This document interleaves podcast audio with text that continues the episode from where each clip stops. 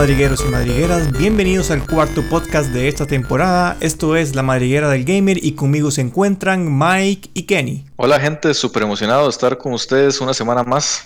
Muy buena gente, aquí Kenny otra vez comentándoles y súper emocionado con el episodio de hoy. Y es que el día de hoy les traemos un tema, hemos querido recopilar, hacer un, pequeño resumen, un análisis eh, y opinar al respecto sobre lo que nos ha parecido eh, esta generación que ya estamos a prácticamente un mes de abandonarla y empezar con la novena generación, vaya, nueve, generaciones de videojuegos, la verdad es que hay mucha tela que cortar y, la verdad es que está interesante conversarlo. En este programa en específico, sí queremos centrarnos meramente en lo que es la octava generación, hablar sobre el legado, de lo que nos ha dejado, todas las, lo, lo, que nos entregaron cada una de las, de, las, de las consolas de las diferentes empresas y por lo tanto eh, queremos ir tratando eh, cronológicamente eh, cómo, nos, cómo las empresas nos han ido llevando a través de todos estos ocho años en esta octava generación. Entonces, para empezar, sí quisiera tal vez empezar con lo que es la Wii U, que fue la, primera consola que abrió lo que es esta octava generación eh, con, su Wii U y, todo lo que nos ha llevado, todo lo que nos llevó en ese momento a, lo que representó la, Wii U eh, como tal. Entonces me gustaría que, que nos comentara un poquito sobre los inicios, sobre, sobre lo el momento en el que salió al mercado, sobre lo que conllevó todo y posiblemente también lo que implicó y lo que llevó a que la Wii U no tuviera el éxito que tal vez Nintendo deseaba, ¿verdad? Tal vez se nos puede mencionar un poquito, Jera. Claro, Mike, qué generación más, más complicada de definir, ¿verdad? Yo sé que hay generaciones difíciles, hay problemas en cada generación, pero esta octava generación, si bien es cierto, no se lleva, no se lleva todos los aplausos por su calidad, me refiero a calidad en hardware, ¿verdad? Porque por juegos hay muy buenos juegos. Sí, sí es una generación muy peculiar porque nos deja eh, cuatro consolas que lucharon muy aguerridamente. Eh, allá en el 2012 ya el, ya el Wii llevaba seis años siendo el top del mercado, convirtiéndose en la consola de mayor venta de sobremesa por parte de Nintendo. Nintendo decidió que ya era el momento de sacar la sucesora, que era la Wii U. Sus errores empezaron directamente con el mismo nombre. La gente no pudo identificar y Nintendo tampoco pudo dar a entender en sus campañas de marketing que el Wii U era una consola aparte. Todos creíamos, porque en esa época hasta yo lo creía, que el Wii U era un accesorio para el Wii. Y es lo que todos creíamos, que era un como tipo de tableta con un tipo de, touchpad que daba funciones adicionales a lo que era el Wii. A Nintendo le costó mucho poder eh, desvincular esa imagen con lo que era el Wii. Ya a partir de ahí tuvo, problemas de, cómo, cómo posicionar una nueva consola. Ahora bien, en el 2012 estaba sacando una consola que, que por temas de potencia era muy similar a lo que se había visto en PlayStation 3 y Xbox 360. Era una consola que manejaba estándares en HD. Es la primera consola de Nintendo que funcionaba con cable HDMI. Ya, ya no corría con, cable, con cable de audio y video como lo hacían anteriormente el, Wii U. Pero, pero a Nintendo le costó mucho poder desvincularse de eso. Eso sí es cierto. En sus inicios tuvo apoyos de estudios third party, los cuales intentaron apoyar en su inicio esta consola. Sin embargo, las pocas ventas que tuvo en su inicio la fueron hundiendo, la fueron hundiendo, la fueron hundiendo y únicamente mostraba picos de ventas cuando tenía, sacaban los juegos first party. Eh, si no me equivoco, eh, juegos como el Mario y el Super Smash en esa época fue los que hacían que Wii U elevara, elevara sus ventas. Claro. Y por como mencionaste, por, por picos específicamente. Digamos, mi catálogo personal de juegos que tengo en la biblioteca de Wii U, el 90% son juegos de first party. Y cada uno, cada uno cuando salió representó un pico de ventas para Nintendo. Y eso está bien, porque Nintendo, eso es lo que quería, vender más. Pero jamás iba a lograr con una consola técnicamente desfasada y no siendo tan novedosa como lo fue el Wii, eh, lograr lo que había hecho con el Wii.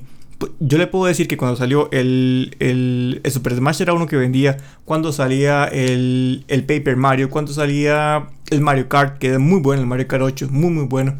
Y es tan bueno que tuvo que se porteado en Switch, ¿verdad? ¿Qué conllevó esto? Que Nintendo, con los últimos datos de, sus ventas, eh, apenas sobrepasaba los 13 millones de unidades convirtiéndose en una de las consolas peor vendidas de la historia, obligando a Nintendo a tener que reivindicarse, a tener que volver a sus inicios, porque Nintendo, sin, si bien es cierto, la Switch a día de hoy es un maquinón, es una consola que logró, que, ha logrado captar la atención de, todo el público, es por el fracaso del Wii U. Si el Wii U no hubiera, no hubiera fracasado, no tuviéramos Switch, tuviéramos otro tipo de, de, consola, artefacto, como quieran verlo. Era una consulta, en, ese, en esa época, ¿cuál era el directivo de, de Nintendo? Iwata. Y, Iwata coordinó todo lo que... Es el mayor fracaso de Iwata, así se le, se le, se le decía.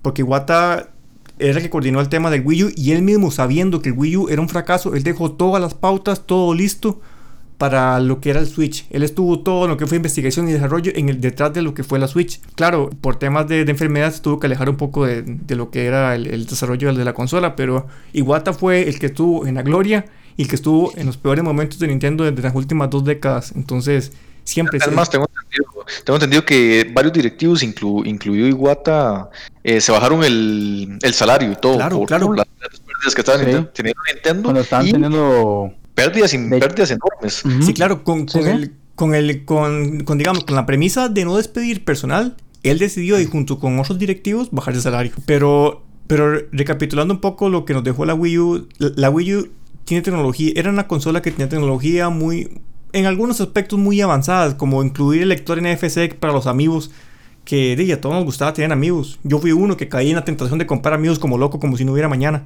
Tengo ahí un cajón lleno de 25 amigos. Y los amigos todavía se venden. O sea, a Nintendo el tema del amigo le, le, quedó delegado del Wii U. Fue algo que aprendieron y que le, y que le, sirve. Ahora bien, yo, yo siento que el Wii U e, es un... Igual como todas las consolas que venden poco, son consolas incomprendidas de alguna u otra manera. Pero si algo hay que rescatarle al Wii U es que no, eh, como un gran gladiador no se pudo haber despedido de mejor manera con Zelda Breath of the Wild.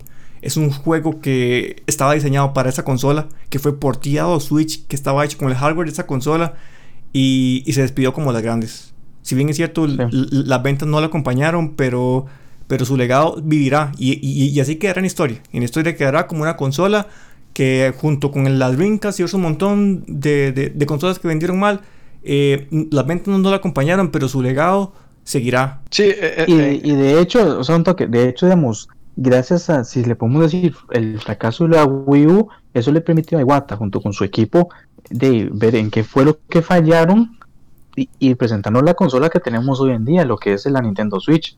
O sea, si, algo tal vez también trajo algo bueno, también fue eso, digamos, la innovación que ellos lograron hacer. Claro, yo, recalcaba eso, que a fin de cuentas Nintendo tuvo que volver a sus bases, a sus inicios. Nintendo siempre ha sido una compañía que, que, innova. y, si usted se pone a ver en Tal vez la innovación del Wii U no era lo que la gente esperaba, sabiendo lo que era Nintendo, sabiendo lo que te hacía Nintendo. Ellos, Nintendo ocupaba un bombazo, un batacazo, y fue lo que hizo con la Switch, un bombazo, recapitular todo lo que había hecho y ponerlo en algo portátil y que fuera sobremesa y, y boom, y con una buena campaña de marketing. Igual, ¿sabes qué? Yo, creo que también ahí falló un poco el marketing. Yo siento que, la, bastante. que, digamos, la publicidad que hizo Nintendo no, no hizo que la gente pudiera diferenciar lo que era la Wii de la Wii U, y tal vez eso pudo haber sido también este, parte del fracaso que ellos tuvieron. Ahora, como ustedes mencionaron, ah, yo le puedo decir, yo en ese momento, yo en esa época leía muchísimo Club Nintendo. Leíamos muchísimo Club Nintendo porque era lo que leíamos en ese momento. Y yo me acuerdo que en algunos, algunas eh, secciones de la revista eh, tampoco tenían muy, muy claro, porque tampoco ellos, era que ellos tenían eh, el, dispositivo a, mano. No, no, tenían muy claro para qué funcionaba. Y sobre todo, Nintendo mostraba videos funcionando con un juego de, de Wii Sports entonces todos decían, sí, es un, es un accesorio que funciona con Wii Sports y sirve para un montón de cosas más y todo lo demás, pero relacionado con el Wii. Lo que voy a comprar es, es, un, es un gamepad, es un control con pantalla táctil de 50 dólares que me, que me iba a, a, a, potenciar las características que tenía la Wii. Pero no, era una máquina nueva, con hardware nuevo, con HD, con HDMI, con mucho más potente, con mejores prestaciones, con Nintendo la tenía pensada con un catálogo muy exigente, con un catálogo que, estaba muy enfocado en el pro player, porque usted se pone a ver el catálogo first party de Wii U es muy pro player, teniendo en cuenta, por ejemplo, el Xenoblade, el Xenoblade Chronicle X es un juegazo, es un juego, es un juego de nicho y aún sigue en Wii U, digamos, no ha sido porteado a ninguna otra plataforma y sigue en Wii U. Entonces, eh, ahora, ahora que usted menciona esos títulos, sí es cierto, la Wii U ofreció títulos geniales, pero siento que también otro, eh, otro tal vez el error que tuvieron ellos fue que muchos juegos importantes dice, bueno, casi un año en salida a la venta. Y yo siento que con la salida del Play 4 y la Xbox One, de, le pudo haber este jodido en las ventas. Entonces siento que tal vez fue la, tal vez la planeación y la y el marketing lo que pudieron haberse involucrado de que, de que tuviera ese fracaso, porque yo siento que la Wii U no es una mala consola, pero como usted lo dijo, es incomprendida. Claro, Kenny, digamos, son un montón de, de, de, puntos adicionales que usted puede meter en un frasco. Eso que dices, el marketing, puede ir todo el delay que tuvieron con la, con la, con la salida de los juegos. Eh, sacando juegos que eran ports de Play 3 y Xbox 360. O sea, yo, yo, yo estaba pagando por un juego AAA que ya, ya estaba en, en, en, un 360 y lo podía conseguir mucho más barato.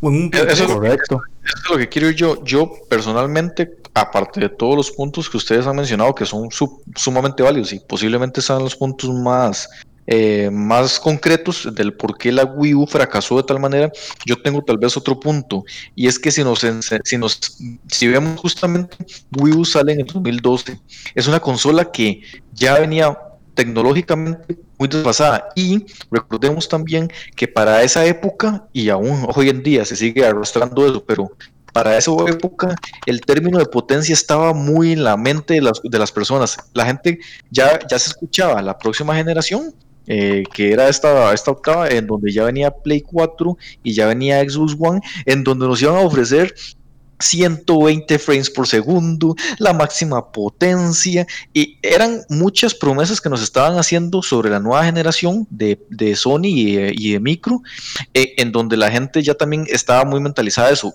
Wii U sale siendo una consola eh, no tan potente. Y, y, y, aunque Nintendo, como siempre, ha ofrecido juegos de muy alta calidad y en donde la potencia no es lo más esencial, y, y justamente ahí es donde, donde vemos que eh, Wii U alzaba picos, que era cuando salían juegos propios de la casa que realmente ahí es donde la, las consolas, la bioconsola se vendía y, alzaba los picos en ventas.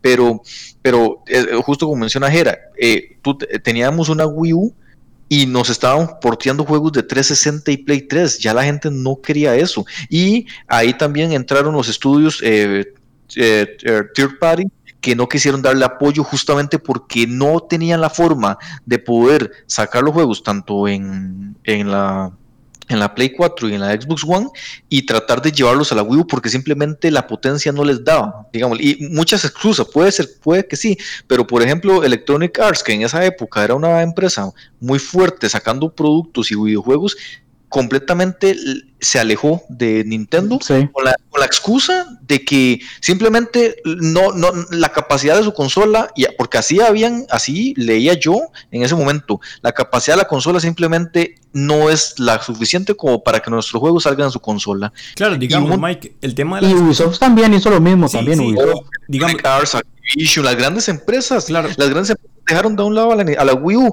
entonces todos sus juegos dejaron de salir en la Wii U. Y pero por excusas, por excusas cualquiera, o sea, por inventar excusas cualquiera lo hace, pero eso que dice es muy cierto.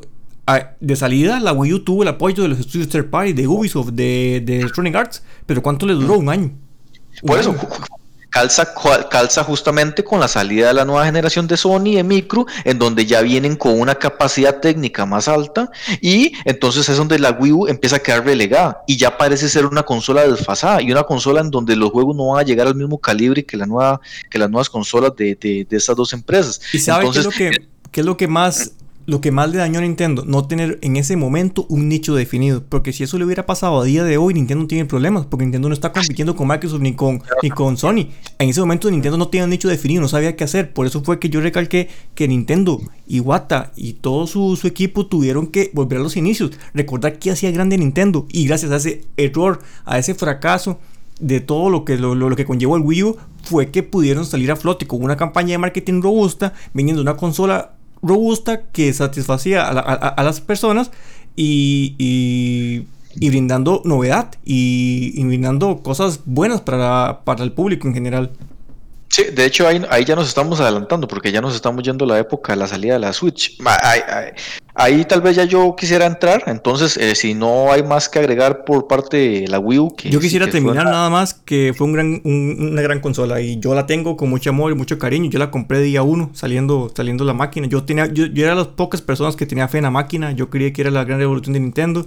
No lo fue, pero tampoco fue un asco de máquina. Es una máquina incomprendida. Para mí no es una consola mala, es una consola excelente que, que no supo encontrar a su público y su público no supo encontrarse con la consola. Y, y es cierto, eh, creo que la Wii U es la, eh, la Switch es la perfecta sucesora de la Wii U y de ahí aprendieron completamente un montón de cosas para perfeccionarla y darnos la consola que hoy en día tenemos de parte de Nintendo. Eso es lo que yo en Wii U simplemente fue la prueba, eh, es la prueba que puso Nintendo para poder perfeccionar la siguiente, la siguiente salida de su consola, ¿verdad? Entonces con, con esto nos vamos al año 2013 en donde ya tanto Micro como, como Sony nos ponen sobre la mesa pues la, la PlayStation 4 y la Xbox One, en donde tal vez Kenneth nos puede mencionar un poquito eh, lo que representa la salida de, esta consola, la PlayStation 4, y sus inicios, eh, su arranque, la generación con el pasar de los años, los juegos más bombazos que tuvieron y lo que ha dado lo que le ha dado más, más rédito a lo que es la, compañía Sony, que son sus juegos como tal, esos exclusivos que tanta gente ama y, que tanta gente le encanta. Y al día de hoy lo que tenemos con Sony, ya finalizando esta generación. Ok, muchas gracias Mike. Bueno, fue en el año 2013 cuando, como usted mencionó, el PlayStation decide ya dar a conocer la sucesora de la PlayStation 3 y es hasta febrero, hasta el 20 de febrero del 2013, si no mal recuerdo, cuando ellos ya hacen el anuncio oficial. Ellos este, nos enseñaron de, las características de la consola y entre muchos juegos este, les iban a mostrar, como por ejemplo Watch Dogs, Assassin's Creed 4, el Metal Gear 5 que iba a ser en ese momento. Bueno, hablan sobre los precios, entre otras cosas. claro, ah, para decirlo rápidamente, ya que Microsoft después se va a encargar de, de emplearnos un poco más, ellos lograron tener un buen arranque con la venta de sus consolas, en vista de la, polémica que tuvo el Xbox One cuando se anunció. Entonces ellos aprovecharon esas polémicas para poder arrancar y, hacer la, generar las mejores ventas, diciendo que su consola era mejor a lo que proponía Microsoft en ese momento. Que esos son los errores que tuvo Microsoft, pero eso ya es otro tema por aparte. Sin embargo, no significa que todo fue perfecto para PlayStation 4 cuando ellos este, sacan las primeras versiones en el año 2013, muchas consolas este, tuvieron el famoso luz azul de la muerte. Que, que prácticamente qué pasaba? Que el sistema dejaba de operar cuando usted encendía la consola. O sea, no fue una ni dos, fueron bastantes consolas que presentaban ese desperfecto. Y lamentablemente ahí sí tengo que recalcar que Sony no, se encargó de cómo solucionar eso eh, a un corto plazo. O sea, ellos dieron una respuesta política, si se le puede llamar así, este, pero a la gente, digamos, no, a los clientes, a los fieles que son de Sony, no, no les satisfació. Eso fue un problema que ellos tuvieron al, inicio de la generación. Igual, ellos también, este, bueno, aparte de sacar el control, que a mí la verdad es que me gustó mucho su diseño, el mando inalámbrico de la DualShock 4. Ajá, y Kenny. Me gustó, ajá. Eh, Dime. Pregunta ahí nada más, ¿qué, qué tan revolucionario era ese control, digamos? Pregunto yo, porque para mí es exactamente igual que el de Play 3. Y es igual que el de Play 2, igual que el Dual Shock de Play 1, viene siendo lo mismo. lo que viene, lo que sí, sí tiene novedad es el botón de share y todo ese montón de, el trackpad que maneja y todo eso que, que fue lo que Sony publicitó. El, panel táctil, sí, la barra luminosa, que, que es cierto, no, sí, se, le tengo que ser sincero, no es como que es súper revolucionario, o sea, como que eso vaya a cambiar lo que, lo que conocemos de los videojuegos, no, sí me gustó, o sea, yo no les voy a mentir, me, gustó, digamos, lo, flexible que es ese, ese control, no sé. Eh, yo sentía que cuando yo lo agarraba era, o sea, se sentía bien, claro, me, gustaba mucho lo de la vaga luminosa, cuando, que cuando usted jugaba los juegos, este, por ejemplo, si te bajaban la vida se ponía color rojo, o, por poner un ejemplo. O sea, es cierto que son cositas mínimas que en realidad no cambian nada lo que es, pero, pero como que yo no mejoré la consola. También muchas veces, si por ejemplo en los juegos hablaban por la radio, usted lo escuchaba directamente desde el control, entonces le ayuda tal vez a uno sumergirse un poco en lo que era el videojuego. Repito, no es tampoco la, gran idea o la gran revolución que hicieron, pero son pequeñas cosillas que uno puede, de que uno a uno le puede gustar, la verdad, a uno le claro, uno se puede sumergir. Le apuesto, le apuesto que eso significó que mucha gente se cambiara en vez de un Wii U o en vez de un Xbox One, cogiera un, escogiera un PlayStation 4. Puede ser. Ah, y yo también este, en el año 2013 también ellos este, implementaron lo que fue la PlayStation Cámara. Que, digamos, es, esos son funciones de video que, digamos, que se activan por comando de voz. Creo que a algunos sonará a otro, a otro sistema de, de la competencia y de utilizar lo que era la tecnología del reconocimiento facial. De hecho, muchas de esas cosas que utilizaron con la PlayStation Cámara lo, lo aplicaron en lo que fue el PlayStation VR, pero eso ya viene más adelante. También para el otro año, para el 2014, ya después de todos estos problemas, eh, PlayStation anuncia lo que fue el PlayStation Now, que nos permite a nosotros jugar juegos de la PlayStation 3, de la PlayStation 4, pero a mi humilde criterio, digamos, a pesar de que tiene un catálogo genial, no, no, no me termina de convencer. O sea, siento, siento que el servicio le, le falta algo, siento como que le falta pulirlo, le falta como... O sea, la, verdad es que no me atrae el servicio, ¿cierto? Que usted puede jugar muchas joyas utilizando lo que es un, pues, un servicio de suscripción, pero siento que no está tan bien implementado a mi humilde criterio. Ahora, vamos a hablar, digamos, de lo que, has, lo que siento yo que hizo bueno la PlayStation 4. Fueron sus juegos, principalmente. Tenemos la saga Uncharted, eh, Bloodborne, el amadísimo de Last of Us 1, este, tenemos el God of War, tenemos, este, bueno, el Horizon Zero Dawn, Pero- Play- pero ahí- el Spider-Man de PlayStation 4. ¿ah? Ahí el de las Us, el de las of Us sale en Play 3, ¿verdad? Lo que saqueó en, Play 4 fue una remasterización. Y cuando salió, que sí, pero me estabas recordar, diciendo el, el 2. claro, quiero recordar que cuando salió el Play, el, el, el The Last of Us 1, eh, tuvo, tenía muchos problemas de frame rate y Sony tuvo que sacar un, un parche. Bueno, en ese caso era Naughty Dog, eso tuvo que sí. sacar un parche.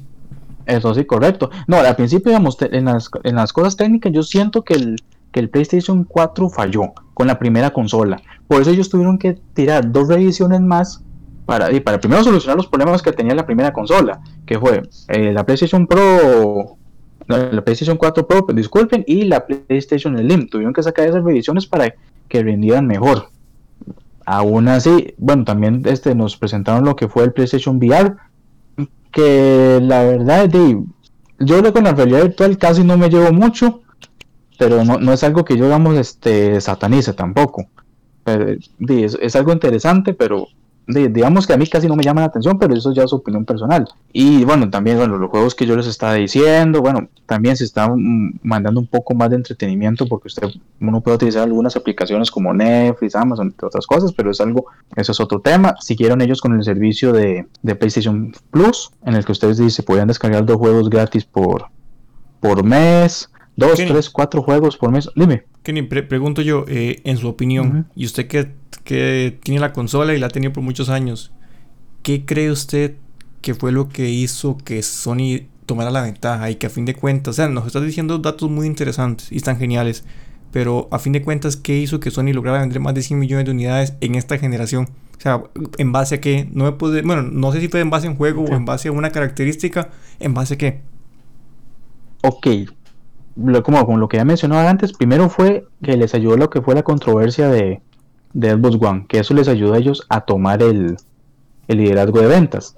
Aparte de eso, también yo siento, digamos, que lo que ellos estaban ofreciendo en su momento a, a la gente le gustó. Principalmente, una de las cosas de la que la gente, digamos, que le, le atrae el PlayStation 4, siento, siento a mi criterio, fue eh, los exclusivos que ellos daban. Siento que los exclusivos de ellos, por ejemplo, hasta un charter que siento yo que era algo que la gente lo, lo jalaba. O sea, que dicen, mira, qué bueno jugar este juego. Sony supo venderlo porque a fin de cuentas, Sí. si, si usted recapitula, salió el, el Uncharted 4 también, pero salió la colección Sí. de, de Nathan, de Nathan Drake. Exacto, o sea, sacaron la colección Claro. y, y a la gente le gustó. Claro. O sea, y, y fue, fue un buen plan, o sea, la verdad es que sí. ¿De para qué les digo que no? Sí, sí, o sea, le- legalmente con eso lograron amarrar. También el God of War, o sea, yo me acuerdo cuando hicieron la presentación del- en la E3 del, del God of War, eso fue casi un vende consola. Es que el God of War es un nombre que, de que vende, así de sencillo, como, como lo que es Mario, Zelda, Halo. O sea, y la gente se emocionó porque ya llevaban bastantes años de que no jugaban un God of War. Claro, y la, reinver- la Ahora, reinvención de la saga le ayudó un montón. Exacto, sí, tanto que ahora cuando de anunciaron, bueno, solo pusieron la imagen del nuevo God of War y la gente se puso como loca. Pero bueno, ese es otro tema para la siguiente generación que no lo vamos a tocar ahorita. Sí, hay cosillas, digamos, este, yo que jugué la consola, sí hay cosas que no, digamos, principalmente a mí, lo que a mí me gustaron son los exclusivos de PlayStation 4. O sea, a mí, o sea, la, sí, la consola sí le tengo ciertas críticas. Primero, el sonido que hace. O sea, eso parece como si fuera de un avión. O sea, eh, y eso es algo que la comunidad, comunidad ha criticado. De hecho, las primeras consolas del PlayStation 4 se sobrecalentaban y daban los problemas que yo anteriormente había mencionado. La primera no, O sea, todas las consolas de sí, las PlayStation 4, primeras. incluida la PlayStation 4 Pro, Pro, se sobrecalienta. Sony en toda la generación no supo, no supo corregir ese error de calentación, de, cale- de No. calentamiento. ¿Por qué? Porque simplemente la consola no está diseñada para soportar eso. ¿Y por qué? Porque lo vendieron como una consola capaz de llegar a 1080p y que no es una consola que está, que tiene una estructura física, un hardware capaz de soportar eso. Lo llega, pero a duras, y por eso es que se sobrecalienta. De ahí que Y la ventilación que- no le ayuda. la ventilación es fatal, es fatal. Y es fatal, eso es cierto. que- esperemos que Sony Y yo lo noté con lo- los últimos juegos que estaban jugando, que yo estoy jugando en mi PlayStation 4, lo que fue Ghost of Tsushima y el The Last of 2. O sea, verán cómo suena la consola. O sea, la- yo siento que me va a explotar en cualquier momento. Claro, Consola- están sacando todo lo que se puede. Sí, justamente por eso. La consola no estuvo, no está, no tenía un hardware suficiente para llevar los 1080, el 1080p a, a una tasa eh, estable. La consola llega a esos niveles, pero sufriendo altísimamente. E- Y luego, ahí para tal vez para mencionar un poquito eh, el que yo considero por el cual eh, sacan la Slim y sacan la, la- la PlayStation 4 Pro. La Slim simplemente es una, De revisión. Una revisión Sony Una revisión, correcto. a hacer eso. Eso no es completamente extraño, no es porque la consola se sobrecalienta, puesto que la Slim se sobrecalienta también. Entonces no es que están corrigiéndonos nada. Simplemente es una revisión, es una consola más pequeña y pues llama la atención, mucha gente la vuelve a comprar y es lo clásico que hacen cada generación, revisiones. Y la PlayStation Pro que la sacaron como que, de que, iba, que iba a trabajar en 4K y... Aquí es donde yo... Pero el PlayStation yo- 4, yo creo, el Pro es un efecto reflejo de lo que hizo Microsoft, nada más. Ok, dame un momento, Sí. ahí, porque yo quiero hacer tal vez aquí una recapitulación. En esa época, ¿qué sucede? PlayStation cree que el VR va a explotar en esa época. Se, se estaba escuchando muy fuerte, se escuchaba muy fuerte el VR, Sí. VR, VR. Es más, Micro compró, si- eh, voy a decir un dato que puede que me esté equivocando, corrígame si me equivoco, pero si no me equivoco, Microsoft compró Orleans en esa época. Y era justamente eh, la competencia al VR estaba siendo muy fuerte. Eh, varias empresas, Facebook, Facebook también estaba metiéndose muy fuerte en, en lo que era el mercado de, de la realidad virtual. Entonces, eh, Sony crea rápidamente, la crea rápidamente, es una consola, sí, sí, sí, eh, vas a llegar a un 4K menti- de mentiras, que iba a llegar a un 4K nativo, donde ya lo más que comprobado que esa consola no está hecha para un 4K, que iba a alcanzar tasas de, tasas de 60 frames, en donde todos sus videojuegos, casi que la mayoría han llegado a 30 frames, no logró alcanzar los 60, se sigue sobrecalentando, y prácticamente era una consola que sí, estaba, sí, sí nos permitía jugar al VR.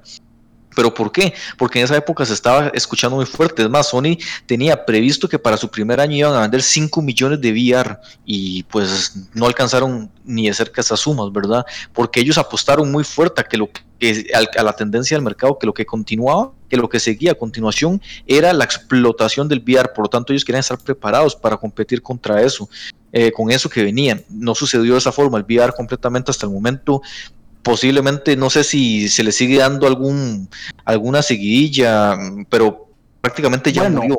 Escucha. Bueno, eh, sobre, sobre lo del VR, este, que esté muerto, yo siento que no, porque digamos, este, ve, por ejemplo, usted no había anunciado lo que fue el Half-Life Alice, que están, que quieren utilizar lo que es el, eh, el, el sistema de realidad virtual a, a tope. Pero, Pero claro, mira- todavía falta mucho. No, no, no, yo espero, porque sinceramente, igual que usted comparto, no es algo que me llame la atención a día de hoy, pero sí creo que en algún momento puede llegar a explotar si se aprovecha de la forma correcta. Y, a- y también considero que la tecnología es muy avanzada para lo que no- para lo que tenemos a hoy en día. Creo que para poder disfrutar de una experiencia más real, para poder disfrutar juegos con más potencia en realidad virtual, ocupamos mayor tecnología y creo que para esa Yo- época Yo quiero, No yo era- quiero, eh, hablar un poco sobre eso. Yo, yo no sé si ustedes han tenido, han tenido la oportunidad de jugar el Hal- Half-Life Alyx, el que menciona, Mm. que menciona Kenny. Yo sí lo pude jugar y lo jugué en, una, en unas Oculus, en una computadora muy potente y eso es otro nivel. Eso es increíble lo que usted puede hacer. Es, es, Es que Valve, es Valve algo siempre increíble. innova. Valve. Es algo, es, es algo fuera de serie todo lo que usted siente, lo que usted hace, la movilidad, todo cómo se percibe. Y más con unas gafas Oculus, porque el, el- el sistema está hecho para que funcione con Oculus. Pero esa experiencia que yo viví no es lo mismo a lo que Sony intentó vender y lo que vende hoy en día con sus gafas. Efectivamente, estamos de acuerdo. Es más, es más, O veamos sea, algo. es como un inicio, es como, es como un inicio. Cuidado, una si en la apuesta fallida. se ve algo. Fue una apuesta fallida, veámoslo de esta forma. el juego que la mayor cantidad, la mayor, eh, las personas les gustaron más fue el Resident 7 en donde sí se podía jugar en, en, los VR de PlayStation y la gente le encantaba. ¿Pero por qué? Porque era una experiencia real. Pero hay otros juegos que nos han sacado en VR que realmente no, no, no satisfacen lo que el consumidor quiere sentir o la experiencia que supuestamente le quiere brindar. Y vea, y lo que Gera justamente está mencionando. Y yo soy de acuerdo.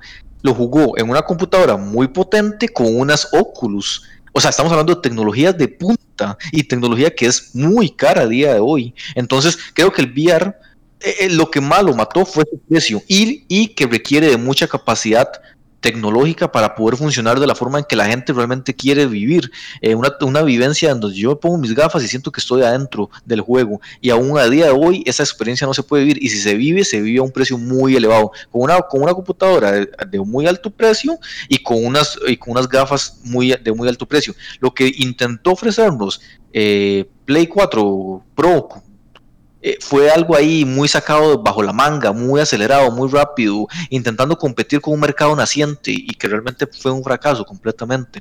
Pero está bien, el intento está bien y creo que intentarlo está bien. Lo que no me parece bien es que nos hayan intentado manipular con vendiéndonos una consola que no alcanzó nunca el objetivo real por el cual supuestamente se puso a la venta. Ahí sí fue un fallo completo de parte de Sony.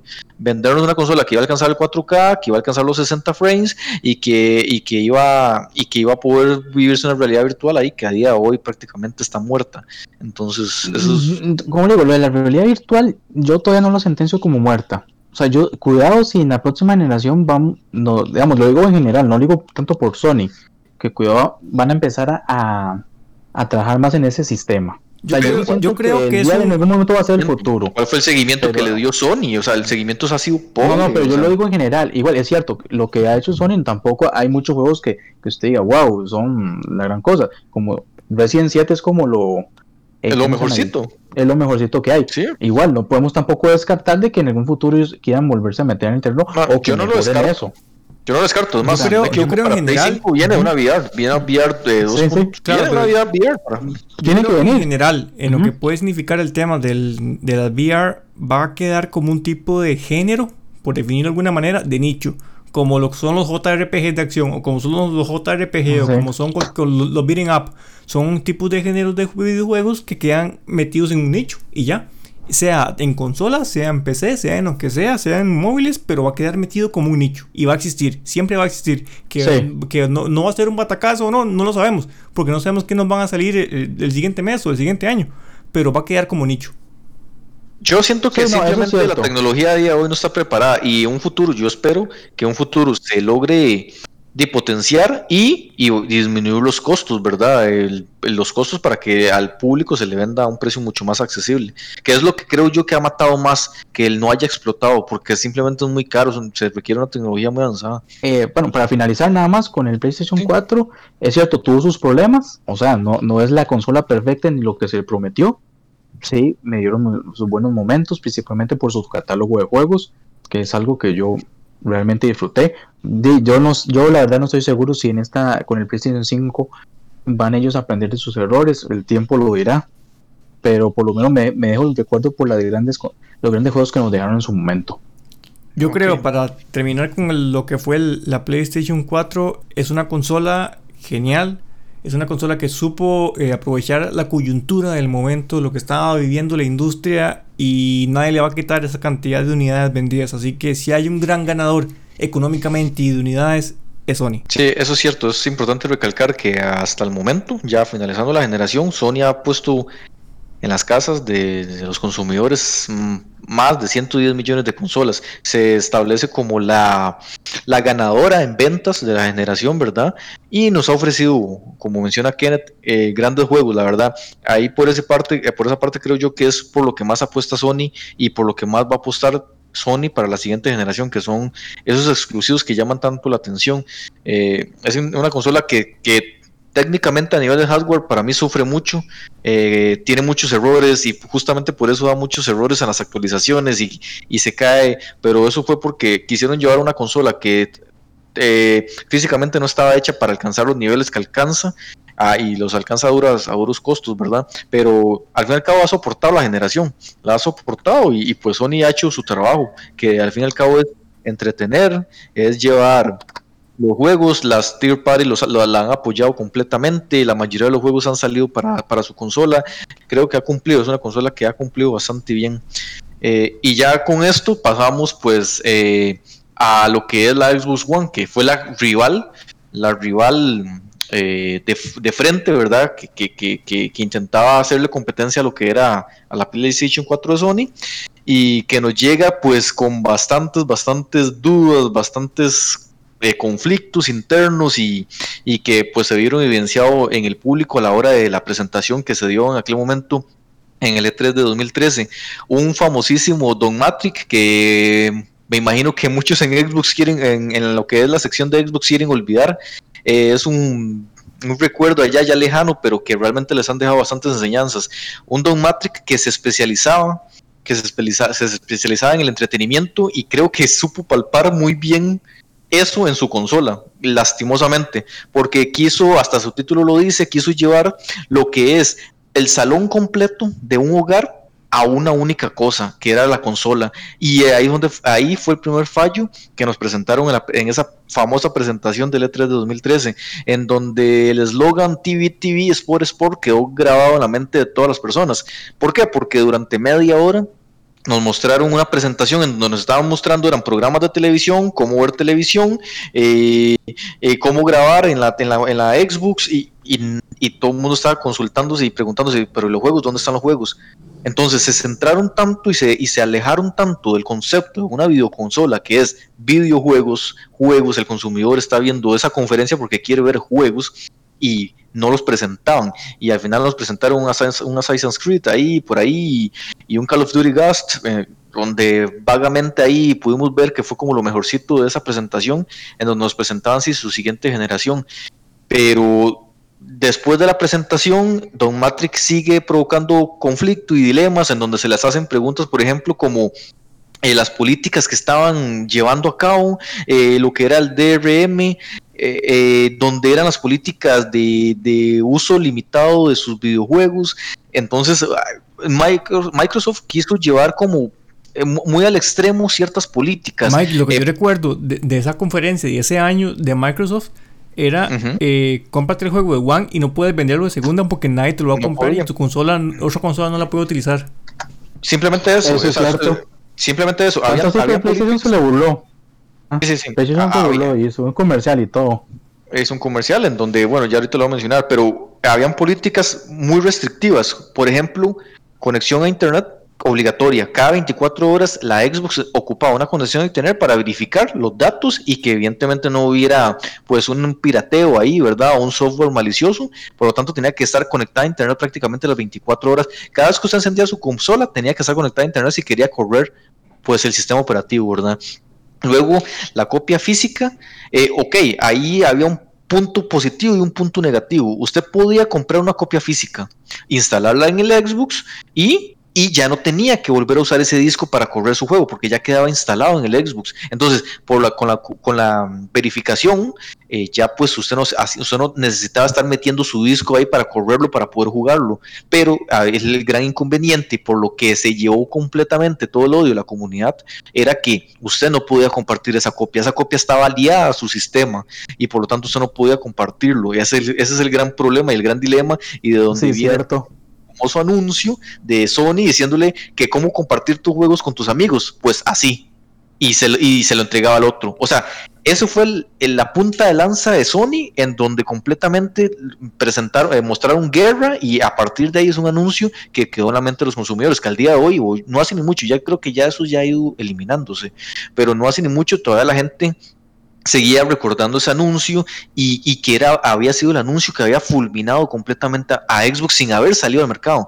Luego también, también ofrecía como lo que se llamaba el Family Sharing, que usted podía compartir su cuenta con 10 personas, o sea, sus, juegos digitales se podían ser jugados por 10 personas de su familia. No tenían que ser familia meramente, pero sí que estuvieran ligados con sus cuentas eh, diferentes hasta 10 personas. Es para mí, mi punto de vista, algo muy positivo. Se elimina en el momento en el que Microsoft empieza a reestructurar todas las políticas debido a di al, al, clamor de la comunidad en donde estaba siendo completamente criticada, ¿verdad? Entonces Micro tiene que completa, eh, tiene que empezar a reestructurar un montón de políticas y eliminar, eh, entre esas eliminaron el family sharing, pero eh, eliminaron también lo que era el el, el, poder compartir sus juegos físicos con los demás. Digo, no lo eliminaron, lo más bien lo, lo, volvieron a dejar tal como estaba, el que usted pudiera compartir sus juegos físicos. Eh, entonces, ya ahí poco a poco se fue mm, tratando de, de, de calmar a la comunidad y ofreciéndole lo que la comunidad estaba pidiendo, pero ya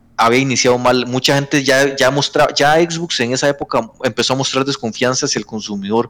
La gente se empezó a dudar y realmente vieron como real ganadora a la Sony, a una consola en la que me ofrecía lo que yo quería, juegos y facilidad para jugar, para intercambiar juegos. El mercado del préstamo, la venta, el alquiler de juegos se podía dar con Play 4. Eh, Xbox me lo estaba limitando completamente, algo que era mío me lo estaba limitando. Y eso fue un problema enorme que, salió en esa época. Ahí, pues, Don Matrix, el, nuestro querido y amado Don Matrix, ¿verdad?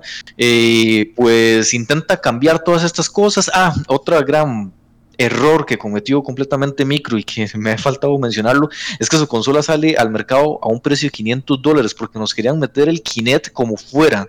En la época de 360 pues fue un, un sistema que llamó la atención, era interesante y pues ellos quisieron llevarlo a otro nivel cuando sale el Kinect 2.0, mejoraron su experiencia y todo esto, pero iba ligado a la consola. O sea, usted no podía comprar su Xbox One y si quería comprar su Kinect, no. Ellos lo, lo, lo forzaban a comprar todo el conjunto. Y pues eso elevaba, evidentemente, la consola a, un, a 100 dólares más cara.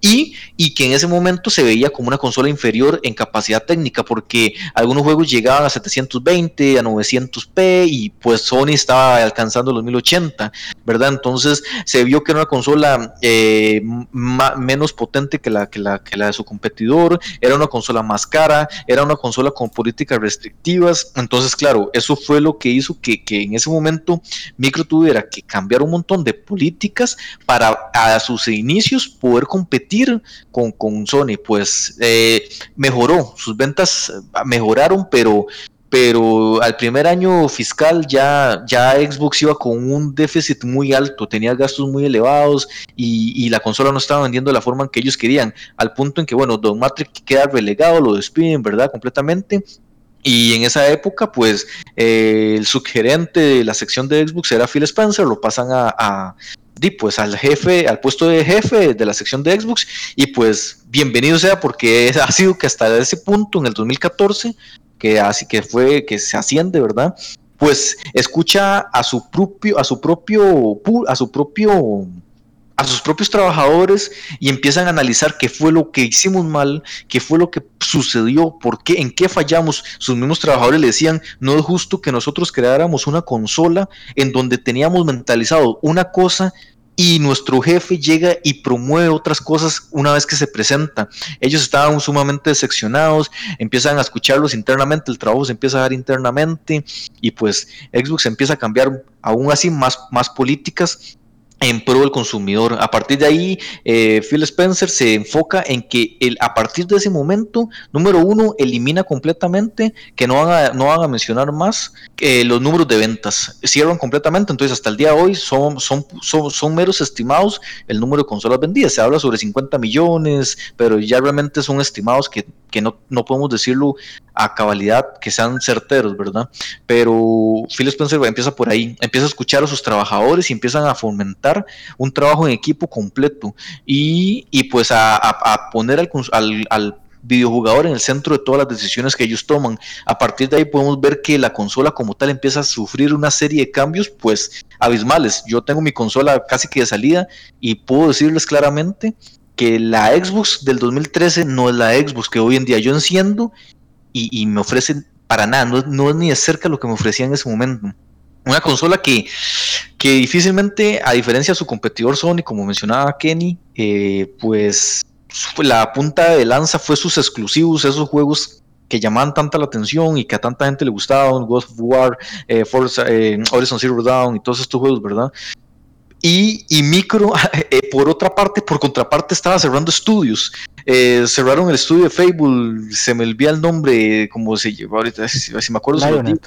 Exacto, Lionhead, eh, lo cierran, empiezan a cerrar estudios. Eh, por el otro lado, Sony nos estaba sacando exclusivos y nos está mencionando exclusivos que sí, que nos lo presentaban en un E3 eh, de, y salía el juego cuatro años después, pero, pero estaban haciéndolo y estaban haciendo su marketing y les funcionaba. Y mientras tanto, por el otro lado, Micro estaba cerrando estudios y el punto en el que estaba quedando prácticamente sin nada.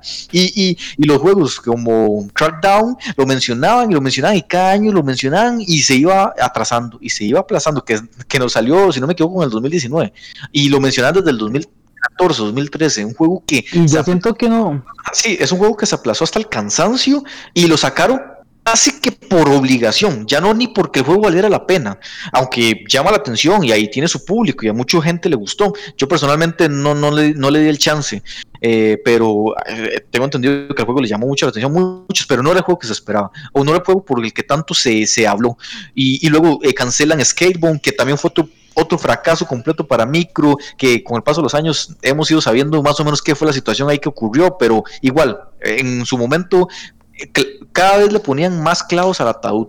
Ese, la Xbox cada vez se clavaba más, se clavaba más y cada vez iba hundiendo más. Pero Evidentemente, Vea, vean lo que usted acaba de decir, la similitud que hay con lo que hizo Nintendo. Nintendo tuvo que volver a sus raíces, tuvo que identificar cuál era su error. Microsoft asumió que esa generación está perdida, sabía qué tenía que hacer y tenía que cambiar.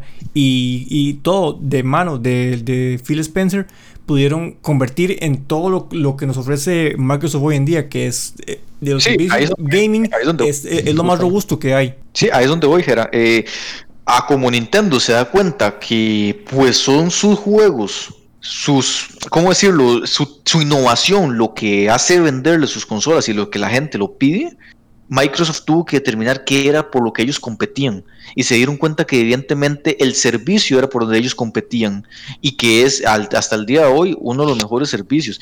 Eh, sus suscripciones, sus servicios, su sistema online, su, juego en línea, ellos se dan cuenta y determinan que realmente eh, eso es lo que los hace fuerte a ellos. Entonces es donde, en, ya les digo aquí, que lo tengo por aquí, si, es donde en el 2015 mencionan que pues va a haber una retrocompatibilidad. Que todo lo que a partir de ese momento sale con 100 juegos en su catálogo, hasta en ese momento, en el 2015, 100 juegos de la Xbox 360 se convierten en retrocompatibles a través de una emulación que van a hacer en la consola. Yo puedo meter el disco original de mi 360 y el, y el emulador me lo va a correr, y aún así con mejoras. Entonces, pues nos muestran una, retrocompatibilidad muy llamativa que hasta el año 2019-2018, si no me equivoco, cierran, eh, cierran lo que es esta pues esta retrocompatibilidad, porque ellos tenían que hacerla manual, ¿verdad? Cada uno de los juegos tenían que ir, a, eh, ir viendo su código, hablando con las diferentes desarrolladoras para, para obtener los permisos y todo eso. Entonces cada juego tenía que manejarse de, cierta forma, ¿verdad? Pero esa parte es ahí donde ellos sacan en un primer instante 100 juegos que hasta el día de, hasta el cierre de, esta retrocompatibilidad o este, de este, de este, de esta, de, ¿cómo decirlo? De este desarrollo Sí, este desarrollo de los juegos de 360 a Xbox One se cierra en el 2018 con aproximadamente 500 juegos. Ellos lo cierran con la esperanza de volverlo a abrir para esta próxima generación. Cuando lo cierran es porque quieren enfocarse de lleno con, con la nueva generación, con la Xbox Series X. Entonces lo cierran por el momento, pero se dice que se va a volver a abrir y seguir eh, volviendo a actualizar más juegos, ¿verdad? Eh, por ahí también, después del 2016, también muestran que juegos de la Xbox original también van a salir. No salen, no salen cantidades tan abismales como la de 360, pero nos traen juegos muy buenos también eh, que lo podemos correr y emular en, la, Xbox One. Entonces, a partir de aquí, Micros empieza a hacer de un catálogo enorme. Y, y, nos empieza a mostrar que realmente la consola tenía mucho, por, mucho potencial Luego, para el 2017, eh, pues nos saca pues otro bombazo, ¿verdad? Bueno, para el 2016 nos, nos, nos, menciona que nos va a sacar una nueva, pues una nueva consola, ¿verdad? Una, eh, eh, que es la, la, Xbox One S, que es una consola que llega a ser más pequeñita que la original, la FAT, y, y, que, y que va a ser un poquito, un poquito más potente, pero casi, o sea, no, no, no, no a mucho nivel, pero aparte de eso nos saca también para el 2017 eh, la Xbox One X, que si era una, consola que prometía los 4K nativos y los 60 frames, y realmente cumplió, era una consola que aún así también era más pequeñita y era donde Micro nos empezaba a mostrar los indicios de su próxima generación, ¿verdad? Que ya tenía un sistema de refrigeración muy bueno para la, la capacidad visual que estaba ofreciendo, ¿verdad? y ya por ahí nos mostraba, empezaba a mostrarlo ya cómo estaban trabajando para la próxima generación. Para mí, para mi forma de parecer, Xbox One X es, es el experimento de micro. Xbox One S y, y Xbox eh, All Edition son las, las pruebas de micro para, para esa Ellos estaban probando al mercado y estaban probando a sí mismo cómo podían ir mejorando cada uno, cada poco a poco su, consola. y, que es lo que hoy en día ya nos han mostrado, ¿verdad? entonces, entonces por ahí eh, micro, micro cambia eso, mete el Game Pass, que al día de hoy prácticamente Xbox no es, o sea, Xbox es Game Pass, al día de hoy podemos decir que el Game Pass es la punta de lanza para la próxima generación y lo es todo hoy en día. O sea, hoy en día casi que ya hasta el día de hoy 15 millones de usuarios tienen Game Pass, ¿verdad? Entonces, sí, pues es un número muy alto. Eh, Micro nos empieza a cambiar un montón de políticas, empieza a enfocar más en el consumidor, luego nos indica que Luego para el año 2018 nos indica que todos los juegos originales o todos los juegos creados por, por Xbox Studios eh, van a salir en Game Pass el día 1. Eh, a partir de ahí, también nos mencionan en los eventos de E3 las compras de nuevos estudios, que al día de hoy Micro tiene 23 estudios de desarrollo eh, propios de la marca, eh, propios de la casa, ¿verdad? Entonces, también por ahí ah, mejora todo eso. luego, en el 2019 nos anuncia que, que, van a sacar Game Pass para PC y empiezan a salir sus, juegos en PC también, en el Game Pass. Y, y por ahí también, luego que es lo último que hemos sabido, que ahora para el 15 de septiembre ya salió el, el xCloud, ¿verdad? Eh, que es el servicio de streaming en la nube donde usted puede jugar en el celular y todo ese tema. Entonces, Micro a través de todos esos años nos han mostrado que evidentemente cometieron un error garrafal que los hizo perder la generación y una cantidad mal de ventas y público, porque mucho público de la 360 se fue para Play 4, pero que creo que creo que han aprendido y para bien de sus errores y que sinceramente creo yo que para esta próxima generación todas esas cosas que han mejorado las van a, llevar a su próxima generación y mejorarlas aún más. Entonces creo yo que, que pues bien, un, muy mal inicio y con cosas que realmente no entendieron, no supieron llevarlo a cabo, pero que entendieron, escucharon a su público y que al día de hoy pues están ofreciéndonos una experiencia di, pues única con el Game Pass, ¿verdad? Casi que se podría decir que única y pues para bien de los consumidores y para bien de los videojugadores.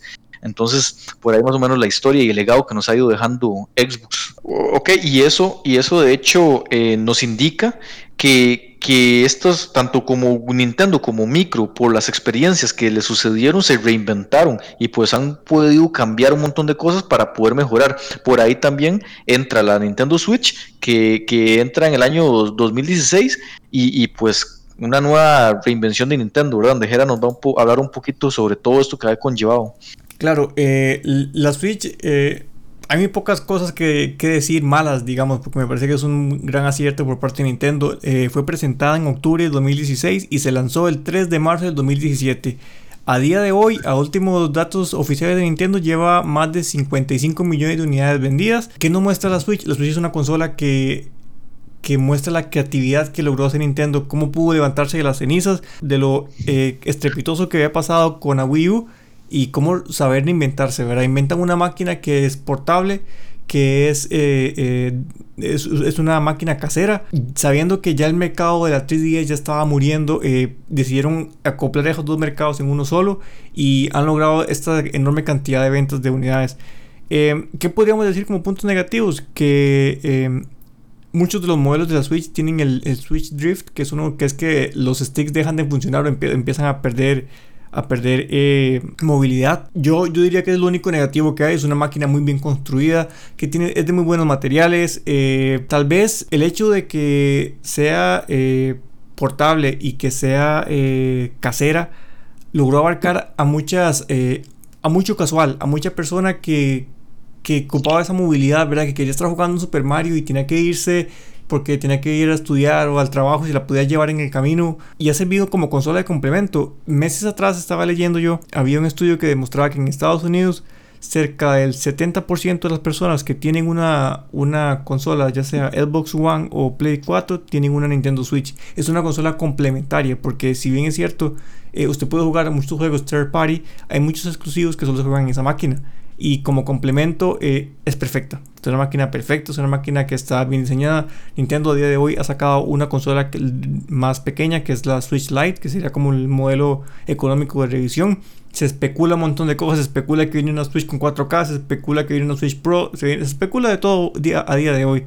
Pero lo que sí tenemos certeza es que Nintendo supo reinventarse, supo cómo atraer al cliente, supo cómo hacer una campaña de marketing correcto y ha sabido vender innovación en cada uno de los productos que saca. Por mencionar algunas cosas, como el, los cartones de 60 dólares que llamaba yo, que es el, juego de Switch en que usted inventaba cosas con cartones, que es buenísimo. El, lo que anunciaron hace poco, el Mario Kart en, realidad aumentada, increíble. El Super Smash, muy bien hecho, un juego super prolijo, un juego que genera mucha expectativa en, el fandom. De hecho, como un dato adicional, el Super Smash Ultimate fue el último juego que le encargó Iwata a Sakurai y por eso se le ha puesto amor y empeño a ese juego. Porque para Sakurai es sacar de. Es la última promesa que le hicieron. Claro, claro. Y, y, aparte lo bien hecho que está. Porque si bien es cierto, tiene la base de lo que fue el Smash de Wii U. en muchos aspectos está muy, muy pulido. Y, y, se logró perfeccionar el tema del gameplay, de los personajes, de cómo se integran al, al, al, al juego en sí es un muy buen juego también. Hay que mencionar y siguiendo con esta idea que los eh, muchos de los juegos que fueron éxitos en Wii en Wii U eh, no, no fueron no fueron conocidos por la gran masa de jugadores y muchos de estos han sido porteados de manera muy exitosa a la Switch porque la Switch perfectamente los, los, puede emular, los puede ejecutar de buena manera, en mucha mejor calidad y con mucho contenido extra. Así que eso le da mucho, le da un valor más agregado al, a lo que viene siendo el entorno Switch.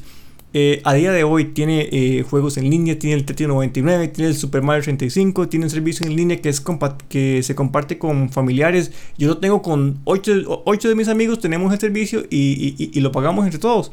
Y no, hay problema, podemos jugar en línea, eh, es un servicio muy accesible. Aparte que nos da la posibilidad de jugar, de jugar todos los juegos que Nintendo tiene en servicio en línea, nos permite jugar los juegos gratuitos que Nintendo nos da, como el Tetris 99 o el Super Mario 35 pero a fin de cuentas es una consola que todavía le quedan varios años, no estamos viendo todavía el máximo potencial de lo que puede ofrecer y, esto augura un, mejor futuro, tanto en ventas como en calidad de juegos, como en calidad de hardware para lo que Nintendo quiere hacer en el futuro. Y no, eh, tiene razón, la verdad es que yo, digamos que poseo una Switch, la verdad estoy muy fascinado con lo que dan, o sea, o sea los juegos que, nos presenta, el catálogo, la invención, porque pasar de hacer una, una consola híbrida o sea, poderlo jugar en el, en el tele de, mi, de mi casa o llevármelo para jugarlo afuera. yo siento que fue una idea genial.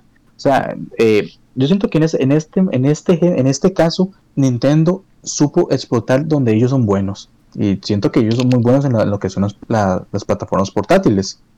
Yo siento que ellos supieron hacerlo bien. Y es, y como digo, eso es algo familiar. O sea, cualquier persona lo puede jugar y es fácil. Entonces yo la verdad siento que esto fue un buen acierto. Vamos a ver qué nos trae en el futuro Nintendo, como siempre, siempre se hablan de, mejoras de revisiones de la consola y demás. Vamos a ver con qué nos sale después y qué nos espera la nueva generación cuando, cuando en unos años ellos presenten su nueva consola. Que ojalá que todo lo bueno que han aprendido de esto lo, lo apliquen y lo mejoren y lo llenen ojalá a un nuevo nivel que pueda, ojalá revolucionar el gamer. y que de hecho, y que de hecho Nintendo no tiene prisa con cerrar esta octava generación porque está vendiendo súper bien. No, y, lo que pues hablábamos en programas anteriores, Mike, Nintendo ahora, a día de hoy, tiene su nicho definido. Nintendo cierra la generación cuando ellos creen conveniente, no cuando Sony, eh, Sony o Microsoft lanzan una consola. Sí, de hecho, de hecho, aquí para ir cerrando el tema, vemos, vemos claramente cómo Micro hace rato viene con la intención de cambiar la generación. ¿Por qué? Porque evidentemente ellos ya quieren cambiar y olvidar completamente pues esta generación que, que sí, que aunque han aprendido un montón, eh, ya ellos quieren empezar de nuevo con cero, en, cero y pues que haga, y que y que agarran pues muy mal parado a Sony, ¿verdad? Eh, porque Sony claramente se ha visto que no estaba preparada para lanzar la consola este, a finales de este año. Entonces sí, como dicen, Nintendo lleva su propio su propio nicho y tiene su propio movimientos y, ellos cambian cuando les cuando quieran. Eh, en cambio Sony y Micro sí están muy de la mano, ellos van muy de la mano con esto.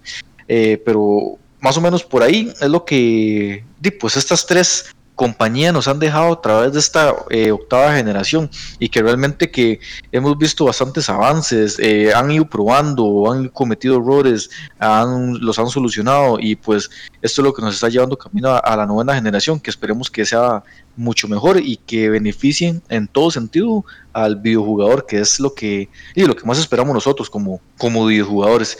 Eh, con esto cerramos el tema y vamos a las noticias. Ya volvemos.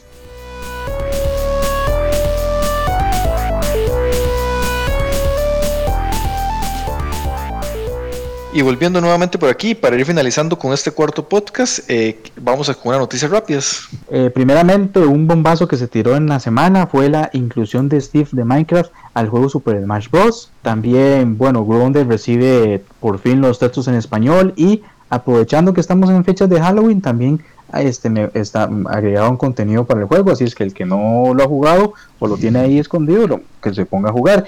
Y también este Pokémon anunció la salida de su segunda expansión de Nidas de la Corona, que está previsto para el 22 de octubre. Esta semana fue la Minecon 2020 y donde pudimos ver mucho contenido a todo lo que nos apasiona Minecraft. Eh, pudimos ver nuevos personajes como el Warden, que es un, es un nuevo mob que es ciego, pero igual te oye caminar y, va a estar metido en cuevas, se ve súper, súper genial. Además, eh, la gente de Mojang eh, anunció que van a meter las cabras de montaña. Y también anunciaron el nuevo DLC para Minecraft Dungeons, el cual estamos esperando a todos los que nos gustó este, este gran juego por parte de Mojang. Y es que, por otro lado, hasta el fin, por dicha, Sony nos ha mostrado, bueno, no, Sony nos va a mostrar el día de mañana, 4 de octubre, para nosotros, ¿verdad? Eh, por la consola físicamente. En un evento en el YouTube Gaming Week eh, se va a mostrar, ¿verdad? Eh, varios youtubers allá, japoneses conocidos, muy famosos, eh, nos la van a presentar. físicamente ya por fin, porque hasta el momento recordemos, ¿verdad? Que Sony lo único que nos ha mostrado ha sido un render de la consola como tal y pues el cable y el Dual Shock de, de control, ¿verdad? El Dual, el Dual Sense, exactamente, perdón, disculpe. Sí, entonces eh, bueno, pues mañana vamos a estar al tanto con todo esto para ver si ya para la otra semana le traemos ya noticias actualizadas con, al respecto de esta presentación que, que Sony nos va a hacer por dicha ya casi que a un mes, faltando un mes de, la salida de, su consola al mercado. Entonces vamos a estar al tanto de esta noticia y esperando que de verdad nos la muestren. Esperamos nosotros que nos la muestren con, buena profundidad, donde nos muestren realmente pues cómo funciona el sistema de refrigeración, que yo personalmente dudo que sea así porque eh, como lo hablábamos ahora, eh, es un evento muy, como muy, muy guiado, ¿verdad? Muy establecido. Entonces, posiblemente lo que muestren es simplemente la consola físicamente, se van ahí a emocionar todos hablando de ella y, y, pues simplemente no creo que la destapen, no creo que hablen de ella, de su, de su, de su hardware, de, de, su, de su sistema interno, no, no creo, sinceramente. Creo que va a ser como más un, un evento ahí de, de mostrarla físicamente, que la gente la vea y ya vea sus dimensiones y todo. Pero pues, pero bueno, eh, mejor que nada, ¿verdad? Entonces, eh, mañana, el día de mañana, ¿verdad? Estar atentos a estos y posiblemente para la próxima semana, en base a cómo se mueva esta semana, le vamos a estar trayendo todos los avances de esto ya con esto nos vamos despidiendo. Mike, agregar nada más eh, que nos pueden seguir en todas nuestras redes sociales. En Twitter nos pueden seguir como la madriguera-g. Nos pueden seguir como la madriguera del gamer en Spotify y en iTunes. Y en YouTube nos pueden seguir. Ah, en YouTube nos pueden seguir, muy importante. En YouTube nos pueden seguir como la madriguera del gamer estamos tratando de llegar a, la mayoría, a la mayor cantidad de, aplicaciones para que nos puedan escuchar desde donde ustedes gusten, ¿verdad? Eh, pues bueno, la verdad es que este podcast eh, ha sido bastante interesante y la hemos pasado súper bien. Ya la otra semana con el quinto podcast estamos eh, conversando un poquito, como ya lo mencioné, del evento como tal de, Play 5. Y con esto nos despedimos, entonces, pues hasta la otra semana.